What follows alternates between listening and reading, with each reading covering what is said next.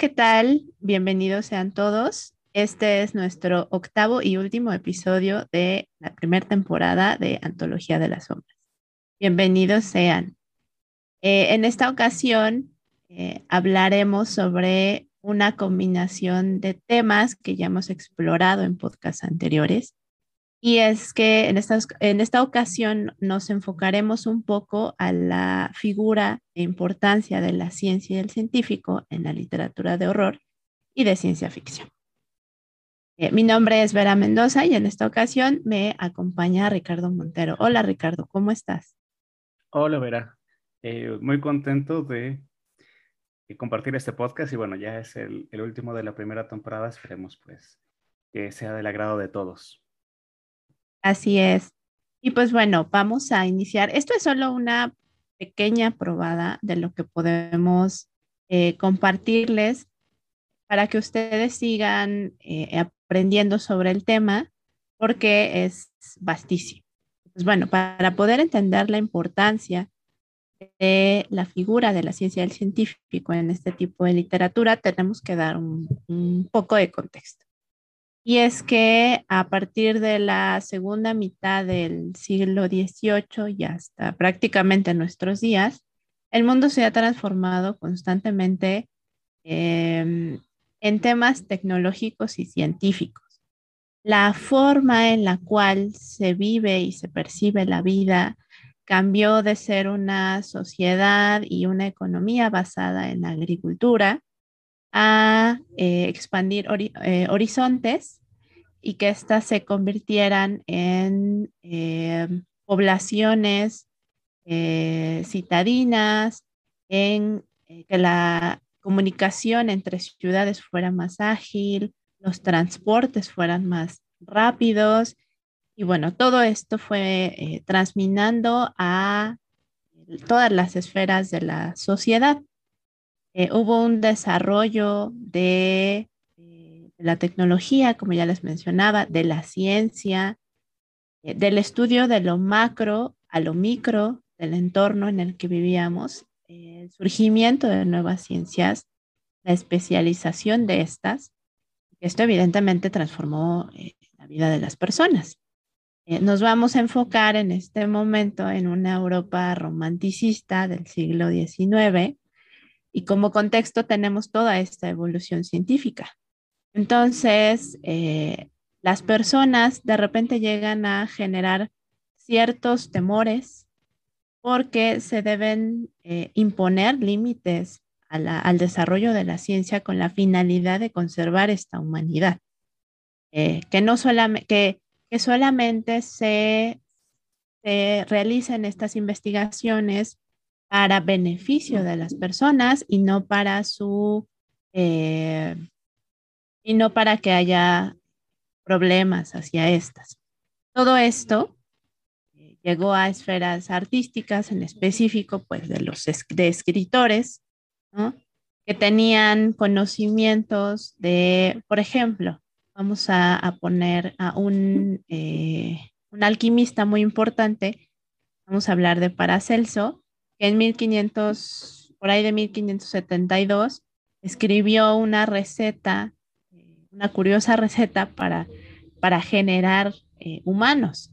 Entonces, eh, imagínense este, este miedo y todas las, todos los pensamientos que se generaron a partir de estas ideas, pues que tenemos una fuente de inspiración importante para la literatura de horror que posteriormente se eh, generaría un nuevo tipo de literatura que conoceríamos o conocemos como ciencia ficción.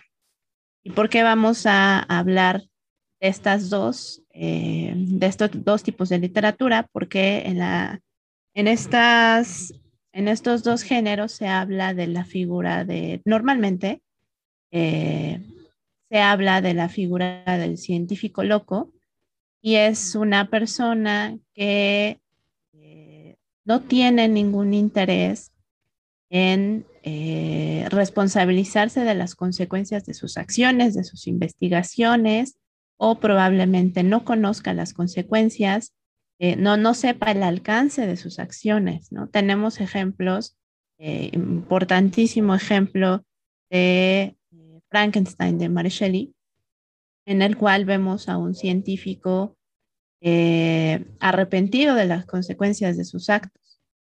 Em, y una creación no, tal vez no monstruosa en todo su sentido, sino más bien eh, tratando de hacerse consciente de sí misma y de su monstruosidad, eh, que son muy interesantes. Todo, todo, este tipo de reflexiones que nos trae Frankenstein son muy interesantes, pero bueno, no nos vamos a enfocar en Frankenstein porque tenemos un episodio completo hablando de él. Vayan a nuestro cuarto episodio y ahí podrán escuchar todo lo que quieran acerca de Frankenstein. Eh, tenemos otra obra muy interesante que es del, horror gótico alemán de 1817, que es El hombre de arena de eh, Ernst Theodor Amadeus Hoffmann. Em, esta, perdón si vamos a dar spoilers, no podemos, no podemos tratar el tema sin dar spoilers, y es que eh, nos habla de la historia de un creador eh, de autómatas eh, y que crea uno, una en específico, una figura de una mujer tan cercana a eh, físicamente, visualmente tan cercana a una humana que logra engañar a las demás personas. Y es que parece muy interesante el origen del nombre de esta autómata, que es Olimpia, eh, porque da una referencia muy clara a, la diosa Olimpia, ¿no? Donde eh, podemos ver veladamente una referencia a la capacidad divina creadora de la ciencia y del científico, sobre todo. Em, eso en, mucho, en, muchos, en muchas ocasiones llegó a ser tema de discusión, la capacidad creadora divina de la ciencia y de los científicos. Eh, que es capaz de crear una máquina eh, que imita de tal manera los sentimientos y las emociones de un humano, tanto que eh, las personas no saben diferenciar o no pueden diferenciar entre un autómata y un ser humano y eso les genera horror. ¿no? Esta es básicamente un poquito la, la historia del hombre de arena eh, y, que en este, en este relato en específico se conjunta, como de igual manera en Frankenstein un poco, esta parte eh, mecánica, científica y una parte alquimista. Entonces, estos dos pilares que tenemos acerca del horror y de la ciencia ficción dan muchísima tela eh, que cortar para posteriores eh, escritores y relatos que se van a generar acerca de estos dos, em, de estos dos géneros. Y para eso, Ricardo nos va a hablar de otros dos relatos importantísimos que también tienen eh, esta, eh, esta importancia, ¿no? De, o sea, para estudiar la importancia de la ciencia y el científico en la literatura de horror y de ciencia ficción. Ricardo. Muchas gracias, Vera. Eh, continuando con lo que tú mencionabas, es interesante cómo en los dos primeros casos que tú presentaste, tanto en la obra de Hoffman como en la obra de Mary Shelley, el científico hace experimentos eh, con cosas o con elementos externos a él. Incluso esta visión del científico loco se vuelve mucho más marcada en la obsesión del científico cuando el científico se toma a sí mismo como sujeto de experimentación. Entonces, quizás ahí tenemos dos grandes clásicos de la literatura que vale la pena nombrar dentro de ese aspecto, que son El extraño caso del Dr. Jekyll y Mr. Hyde de Robert Louis Stevenson y El hombre invisible de H.G. Wells. En ambas obras es el científico quien se toma a sí mismo como sujeto de investigación y experimenta consigo en búsqueda de eso que lo obsesiona. Y me quedo con esta palabra obsesión porque es como un hilo conductor a lo largo de todos los eh, científicos que, han aparecido eh, pues en este podcast que podemos ir reconociendo en la literatura, porque es esta forma en que se sienten atrapados, pero una idea que tienen que llevarla a su consecución. Eh, ya comentaba ciertos aspectos Vera dentro de, de, estas definiciones del científico y una de ellas que vale la pena resaltar es esta ignorancia de las consecuencias de sus obras. Eh, ya Víctor se, ve sobrepasado con su creación en el momento en que la ve moverse, eh, pese a que él tiene ya una conciencia y es objetivo desde el inicio de, su travesía poder dar vida a algo muerto. O sea, no es algo que no lo haya imaginado, pero de la imaginación a la acción, a poder constatarlo, es eh, e, el punto de quiebre, porque se siente y se ve superado. De hecho, de ahí se, comienzan a, pues, definir ciertos elementos de la trama. En el caso del Dr. Jekyll y Mr. Hyde, eh, tenemos a un personaje que eh, también como, como un buen ejemplo de romanticismo, pues es una persona muy virtuosa, es una persona muy amable, muy generosa, pero que también responde a una crítica a la sociedad de ese entonces porque es lo que se esperaba de las personas. No es solo porque su naturaleza le permitía hacerlo, sino porque eh, se sentía obligado por el entorno. Entonces, en el momento en que y bueno, también hay una pequeña alerta de spoilers. Eh, vamos a revelar algunos elementos de la trama, pero les invitamos a que lean estas, estas novelas cortas, estos relatos, porque eh, no hay nada más disfrutable que el trayecto de los mismos. Quizás ya sepan algunos elementos, pero les prometemos que los van a disfrutar de igual manera. Cuando el doctor Jekyll genera su fórmula y la toma, sale este otro lado oculto. Y de hecho, pues lo trabaja muy bien incluso desde el nombre, porque es Mr. Hyde, el, señor oculto. Eh, y de nuevo, se ve sobrepasado frente a esos elementos que si bien él concibe, porque él quiere experimentar esta otra parte de la naturaleza humana, en el momento en que aparece Mr. Hyde, eh, Mr. Hyde comienza a ganar cada vez más fuerza y es, eh, creo que tanto en esta como en la siguiente obra que les voy a comentar, está, eh, se pone en juego esta dualidad del, del, ser humano y es una dualidad que en ocasiones se trata de eh, ocultar. Entonces, es el hecho de ocultarla y no aceptar estas características buenas y malas de luz y oscuridad que tiene el ser humano, lo que hace que en el momento que se enfrenten, pueden ganar las, las, características más oscuras. Porque al final, al ser todo hombre una mezcla de eh, bondad y de maldad, eh, el hecho de resistirse o negarse es lo que genera conflicto y de hecho, bueno, es el conflicto principal de estas, de estas obras. Para dar un poco de cierre frente al, a la propuesta de Stevenson, claro, esta lucha entre el Dr. Jekyll y Mr. Hyde, eh, dadas en el mismo cuerpo del protagonista, lo llevan a tratar de, de, todas las maneras de que esta maldad no pueda, eh, no pueda surgir y que no sea la que al final domine su cuerpo. Y de nuevo regresando al punto de la imposibilidad o la limitación del científico frente a lo que crea, claro, se da eh, sobre todo porque no hay una conciencia previa. Eh, si bien era mucho más fácil que el doctor Jekyll pudiese ir experimentando no solo desde la parte científica, sino desde su propia perspectiva del mundo, que no necesariamente tiene que ser 100% bueno y que hay cosas y limitaciones que lo, que lo acompañan. Es el cambio radical el que lo pone en oposición con este otro personaje que, de hecho, disfruta de la maldad. Eh, y que en ese disfrute él también se siente pues seducido por, por esas características de lo que va en contra de la moralidad de esa época y bueno, incluso pues de, de la moral actual, eh, porque hay temas de violencia, de asesinato y demás. Entonces, claro, una persona sin límites eh, sociales y legales, pues libera todo lo que lo, que lo, lo aferraba.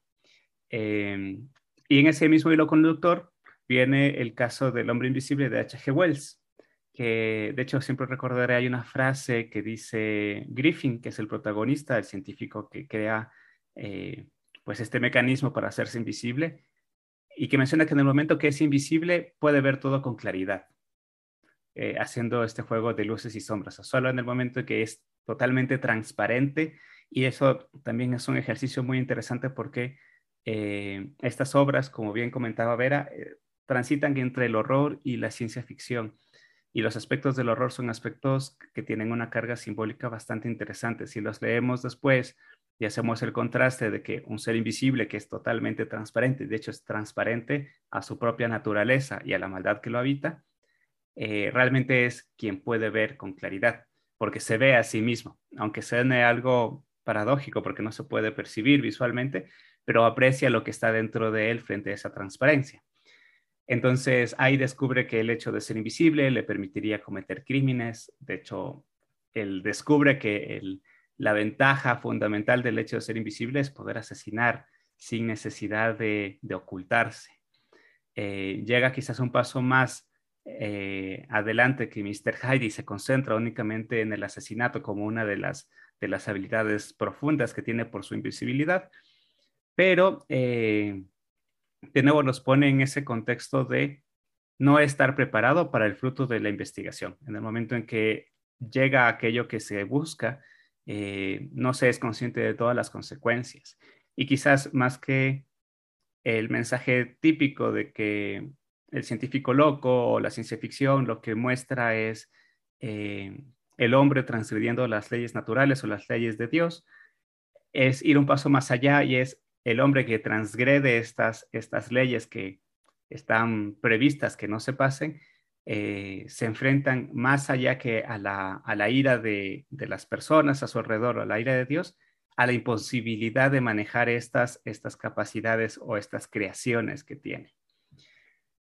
Eh, entonces, en ese contexto, es como se da eh, tanto el hombre invisible como, como el caso de Mr. Hyde, poniéndose al proponiendo protagonista en este escenario en el cual se ve superado por aquellas capacidades que tiene, que sin ser realmente capacidades sobrehumanas son, eh, es un estado sin limitaciones morales, legales, eh, en el cual le permite hacer lo que quiera. Y normalmente es pues desbocar su maldad y, hacer uso eh, de todo lo que está a su haber en base a esa transformación o lo que hayan obtenido de, su proceso de investigación.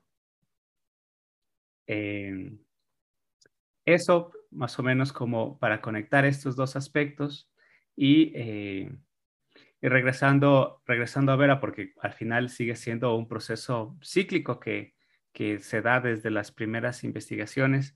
Eh, creo que es importante caer en cuenta que progresivamente, incluso desde Hoffman, ya lo podemos ver mucho más claro en el caso de, de H.G. Wells, existe una carga científica real pues bueno, Mary Shelley también tenía aspectos de la ciencia de la época que se plasman en, estas obras y es porque los autores no es que inventaban todo lo que presentaban, sino que tenían un sustento formal y real de lo que en esa época se estaba experimentando.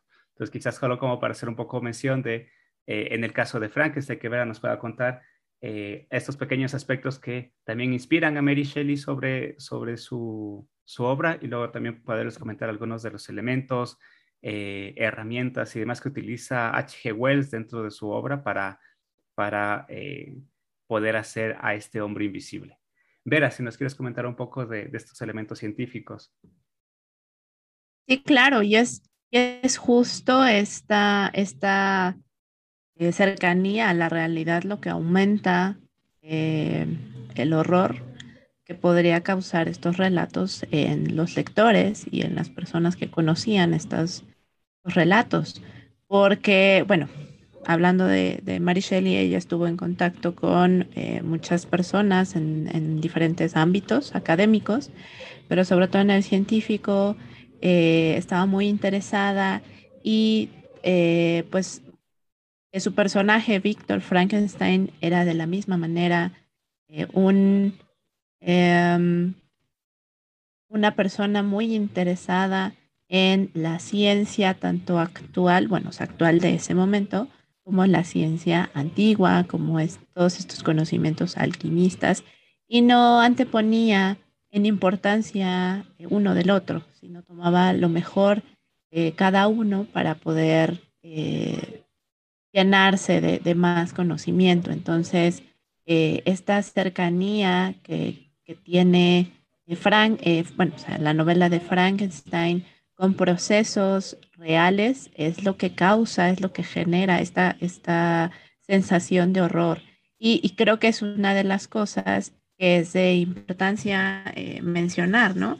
Cómo es que eh, el conocimiento que tenían los autores acerca de eh, invenciones científicas, por ejemplo, Hoffman de estos autómatas, porque pues estos protorobots ¿no? que, se, se construían en estas épocas eran motivo de asombro en, esos tiempos, en esos momentos, eh, porque la gente a lo mejor no conocía cuál era el mecanismo eh, por el cual estaban funcionando y mucha gente podría llegar a pensar que era magia, que era producto de alguna, eh, de alguna cuestión divina o, diabólica incluso, ¿no? A Hoffman le tuvieron ahí ciertos, estuvo estigmatizado de, cierta manera por, el contenido de sus relatos, de sus cuentos, eh, pero pues la verdad es que los autómatas no eran más que mecanismos eh, que funcionaban de, cierta manera y que hacían que los, eh, que los muñecos, que eh, hay uno muy, un ejemplo muy específico que es un escriba, que era un, eh, una figura que hacía un escrito en una hoja. Entonces, y esto, ¿no? O sea, ¿de qué manera pudo transformarlo Hoffman para generar ese pánico en su cuento de, el, el hombre de arena? Y justo tomando, retomando para que eh, puedas platicarnos un poquito más, se me vino mucho a la cabeza esta tal vez noticia, bueno, o sea, noticia falsa entre comillas de lo que pasó con Wells con su transmisión radiofónica de la Guerra de los Mundos. Era una transmisión semanal eh, donde hacían, donde leían.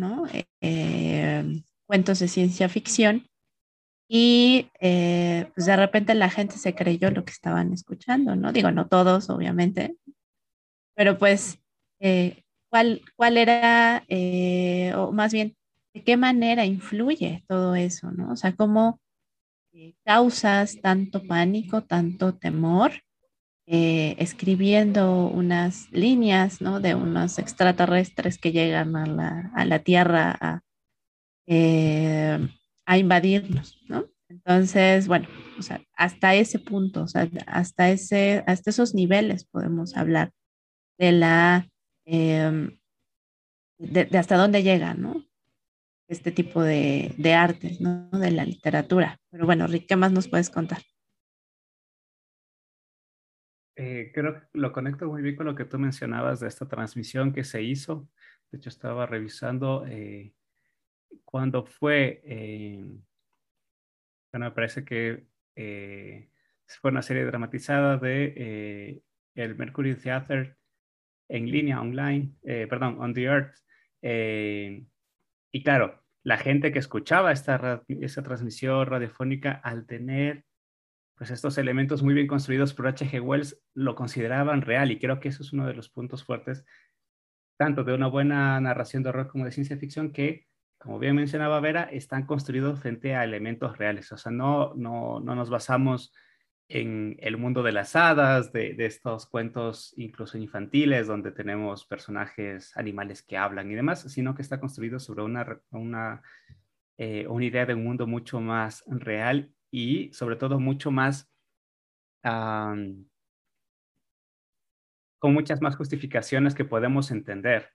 Eh, estaba revisando y, y claro, eh, es, es, muy interesante cómo H.G. Wells también su Hombre Invisible analiza estas características de la luz, la, refracción, la difracción de la luz, hace, bueno, ahora quizás se nos hace más fácil eh, visualizar, hay unas pequeñas eh, esferas de plástico que uno les pone agua, se hinchan y eso sirve para poner en, las plantas y demás, pero si esas esferas transparentes de agua las ponemos dentro de un vaso, se vuelve invisible porque el índice de, difracción se, elimina y literalmente no podemos ver esas esferas dentro del agua. Las sacamos y en las manos podemos verlas, pero al estar dentro de ese medio se comienzan a perder.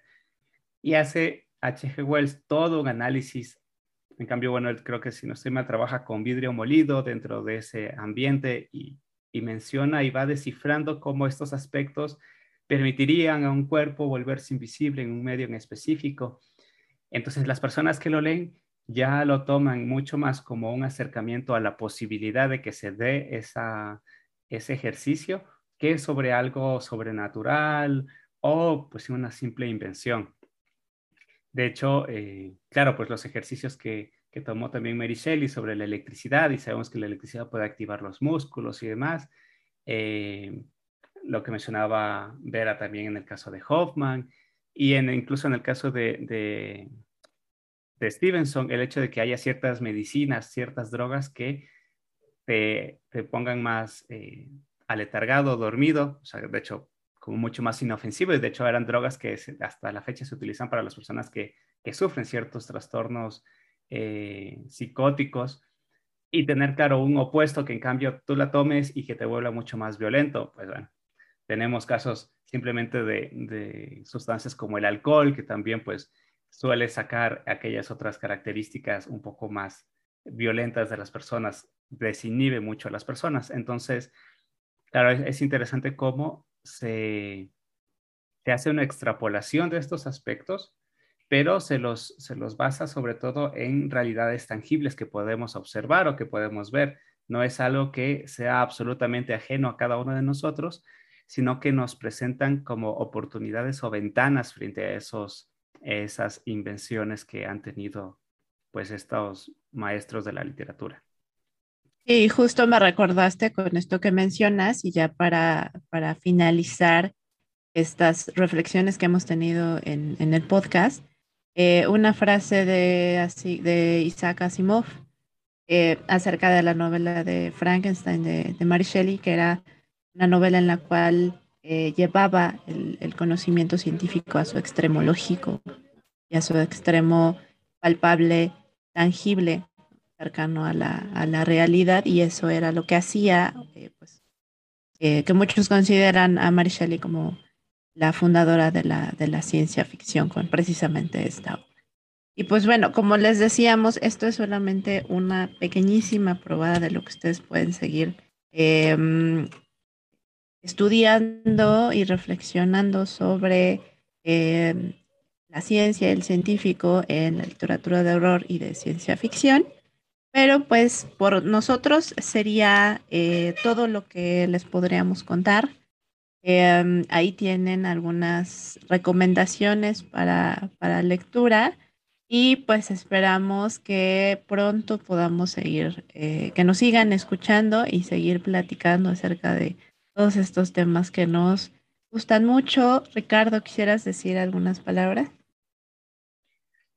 No, solo extender la invitación eh, que tú ya hiciste. Lean estas obras, realmente valen muchísimo la pena y releanla, que creo que es una de las ventajas de, estos clásicos porque eh, cada vez tiene más forma en el contexto de cada, en, el contexto de que en cada ocasión pues tenemos un bagaje mucho más amplio. Eh, como les comentaba, pues El Hombre Invisible, eh, El extraño caso de Jekyll y Mr. Hyde, Frankenstein y El Hombre de la Arena, pues en una primera lectura nos dará una cierta visión, pero hay, eh, son obras mucho más complejas que la sinopsis que podemos encontrar en cualquier, en cualquier librería, en cualquier página. Entonces, sí, invitarles a que, a que las lean, que, que saquen sus propias preguntas, porque yo creo que una de las ventajas de estas de estos libros y de estas obras es que más que respuestas nos dan preguntas y las preguntas a su vez pues nosotros podemos irlas contestando poco a poco, releyendo estos textos o cuestionando también la realidad en la cual vivimos y aquellas cosas que pues, también nos, nos dejan que pensar. Eh, eso por mi parte, eh, invitarles a que nos sigan en, en redes sociales, estamos como Antología de las Sombras en Facebook, ahí van a poder encontrar también información sobre los podcasts anteriores que hemos tenido. Y nos encuentran tanto en Spotify como en iBox como Antología de las Sombras. Muchísimas gracias, Rick, y muchísimas gracias a todos los que nos escuchan. Esperamos eh, tenerlos aquí pronto y nos vemos. Gracias. Muchas gracias, que estén muy bien.